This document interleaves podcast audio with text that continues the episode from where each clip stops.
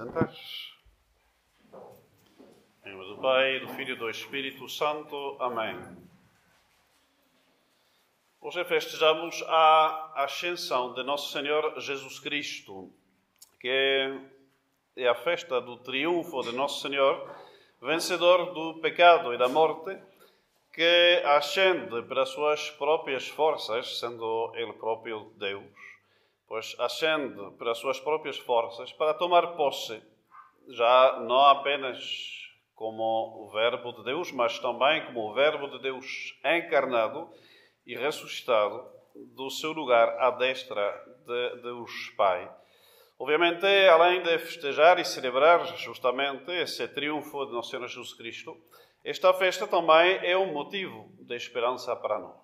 Nós sabemos, vemos, que Nosso Senhor Jesus Cristo, que teve de passar pela cruz para vencer o pecado e a morte, ensinando-nos o caminho, pois entra de facto nos céus. Ou seja, que a via que ele nos ensinou, passando pela cruz, se bem é difícil, se bem eh, custa, mas tem essa recompensa garantida.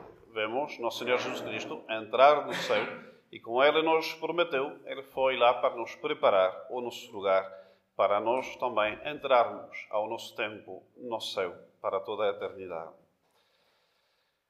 Mas os anjos que aparecem lá, dois anjos, dois personagens, estão lá de branco, vêm-nos relembrar uma verdade. Viri Galilei, cuida statis aspicientes in celum. Será homens da Galileia.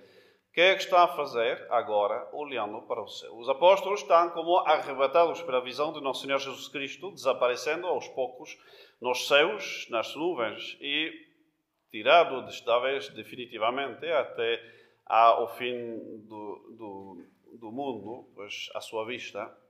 E então eles ficam como arrebatados com aquele espetáculo e certamente desejosos também de seguir já no Senhor Jesus Cristo na sua glória. E os anjos vêm para relembrar aos homens que, se bem, aos homens da igreja, os apóstolos que estão lá, que se bem é para conservarmos a cabeça no céu, também é para conservarmos os pés na terra. Ou seja, que os apóstolos, se bem vão ser depois também membros da Igreja Triunfante, por enquanto são membros e membros fundadores da Igreja uh, militante.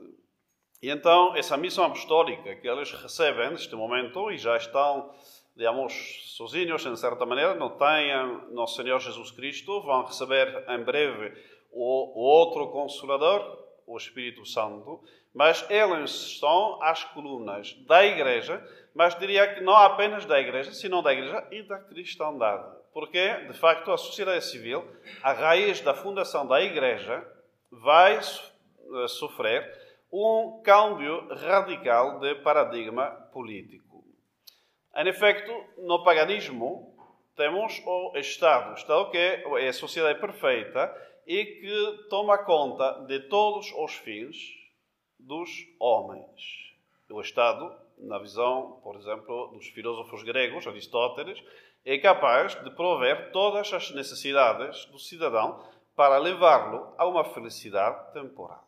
Porquanto eh, é muito comum o sacerdote assumir também, além da função política, a função religiosa e sacerdotal, o rei, o imperador, é ao mesmo tempo o sumo sacerdote, quando não se torna um Deus propriamente, como o imperador de Roma, que era divinizado. O Estado termina, pois, tomando conta de todas as necessidades e todos os aspectos da vida humana. Já com a fundação do cristianismo, não apenas se produz um câmbio nos indivíduos, que são chamados já não uma felicidade apenas natural, mas a uma felicidade de ordem sobrenatural, que é a visão beatífica durante a eternidade, da essência de Deus.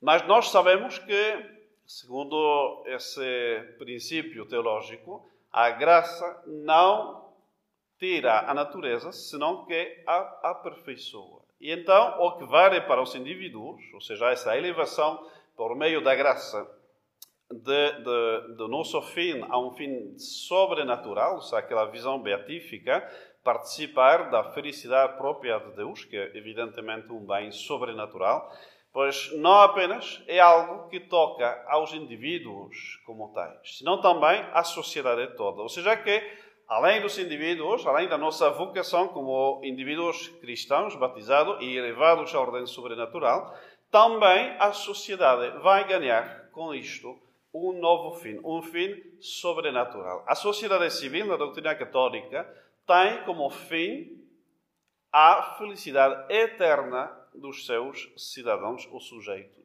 E então o Estado passa, sem mudar, sem perder a sua natureza, mas sendo elevado também pela graça uh, santificante, o Estado passa a ter um fim não apenas natural, mas também sobrenatural. O príncipe, se bem vai ser distinto agora do sacerdote, mas o príncipe tem como missão não apenas a felicidade natural, temporal dos seus uh, sujeitos, mas a sua felicidade sobrenatural. Só que, precisamente, como no cristianismo há uma distinção entre a ordem sacerdotal e a ordem política, entre o sacerdote e o príncipe, Assim como o sacerdote não está encarregue de prover os bens temporais diretamente, assim também o príncipe não está encarregue de prover os bens sobrenaturais uh, de forma direta. Ambos poderes na civilização cristã são distintos, mas não separados. Cada um deles tem, evidentemente, o seu âmbito próprio, mas não há oposição muito menos briga entre os dois poderes, senão uma harmoniosa colaboração. Então, o Estado tem esse fim, mas não tem os meios sobrenaturais para, sobrenaturais para o conseguir. Porquanto, o Estado tem de ajudar a Igreja, sim, fazendo tudo para que a ordem política, a ordem social, pois seja uma ajuda para os cidadãos conseguirem o seu fim último, que é a salvação das suas almas. E então, com a fundação da Igreja, com a fundação do cristianismo, nasce um equilíbrio delicado, mas harmonioso, entre a Igreja e o Estado. São distintos, mas não separados, e há uma subordinação, por causa da nobreza e da, uh, do, do, do fim sobrenatural, existe uma subordinação do Estado à Igreja para o que diz respeito a esse fim sobrenatural e os meios para o conseguir. E então, o poder sacerdotal exerce naturalmente, ou seja, pela sua natureza, exerce um controle, uma, influência, se pode dizer, sobre o poder temporal. Principalmente por meio da doutrina. O sacerdote, o poder sacerdotal na igreja, é que vai dizer para o poder político quais os mandamentos de Deus, quais as implicações que aquilo tem na vida uh, social. Aí estão as, entre outras, mas as grandes encíclicas políticas de Leão, de Leão XIII, de São Pio X, de Pio XI, pois que uh, ensinaram justamente qual a doutrina do Estado cristão, qual a doutrina do reinado social de Nosso Senhor Jesus Cristo. Mas, além de expor a doutrina, a Igreja tem também o poder e o dever de, da correção moral quando existem abusos no exercício do poder político. Temos uh, vários exemplos históricos, como, por, por exemplo, o caso de, uh, do rei do, uh, de inglês, Henrique VIII, que foi excomungado por faltar precisamente e dar um mau exemplo político aos seus súbditos, dando, tomando uma mulher que não era a dele. Mas também os reinos da França e de Portugal, cada um ao seu turno, pois sofreram um interdito quando o Papa pois, decidiu usar o seu poder espiritual para corrigir, pois precisamente, faltas dos governantes daqueles tempos. Então, é normal que a Igreja faça uso do seu poder espiritual para corrigir o poder político quando ele falta à lei de Deus, falta à sua missão de promover o bem sobrenatural das almas. Mas, além dessa, dessa missão de ensino da doutrina católica sobre política, além dessa correção que pode fazer o Poder Supremo da Igreja sobre os príncipes católicos, tem também, igualmente, um apoio das obras da caridade que pertencem, por si, mais à Igreja do que ao Estado. Nós estamos acostumados a ver as obras sociais nas mãos do Estado, mas, em, eh, segundo a, a, a, do, do, do, doutrina católica, isto pertence mais à caridade do que à justiça e pertence mais à Igreja do que ao Estado. O Estado tendo apenas uma missão de suprir as uh, fraquezas eventuais da Igreja em algum âmbito. Mas a Igreja tem essa missão de apoiar mesmo em assuntos temporais, como a, a saúde, o ensino, pois a, uh, aos cidadãos, aos sujeitos, para que a cidade pois, receba aquele suprimento de alma uh, que precisa, já seja para uh, o, a boa vida digamos, dos seus cidadãos, mas também perante os inimigos, tanto externos como internos. E aí sobram os exemplos de papas e de santos sacerdotes ou bispos, pois que perante o, o, o inimigo, pois ergueram-se uh, perante ele e fizeram finalmente pro, proveram esse suplemento de alma que fazia falta à pátria perante um perigo qualquer. Então, quando, porque estamos também dia 13 de maio, quando nós vemos o segredo de Fátima nas suas três partes, vemos que Nossa Senhora não faz outra coisa que confirmar aquela doutrina católica sobre a Igreja e sobre, finalmente, o Estado e a política. Na primeira parte do segredo, e está muito bem relembrá-lo na pregação, pois Nossa Senhora chama a conversão pessoal dos católicos, mostrando o que é o pecado e, através da sua consequência para as nossas almas, que é cairmos no inferno quando a gente se entrega ao pecado mortal sem se, arrepender, sem se confessar. Mas também a gente não pode apenas citar e contentar-se de relembrar a primeira parte do segredo de Fátima. Porque este segredo tem três partes, como sabemos. Entre outras, tem também uma segunda, que é eminentemente política. Trata-se da necessidade de consagrar um país, país foi a pátria da revolução que nos afeta uh, hoje em dia, neste século XX, XXI, pois a Rússia. Nossa Senhora vem e pede a consagração de um país em particular, da Rússia, para evitar que este difunda os seus erros, ou seja, uma doutrina política, ou comunismo, ou marxismo. E então, evidentemente, esse segredo de Fátima tem, além de uma dimensão espiritual e individual, uma eh, dimensão eminentemente política, eh, através dessa consagração da Rússia e através da luta contra, entre o comunismo, finalmente, e a cristandade, que são os dois opostos, finalmente. Um que aponta justamente à felicidade eterna e sobrenatural, e o outro que pretende prover aos homens uma felicidade temporal e material.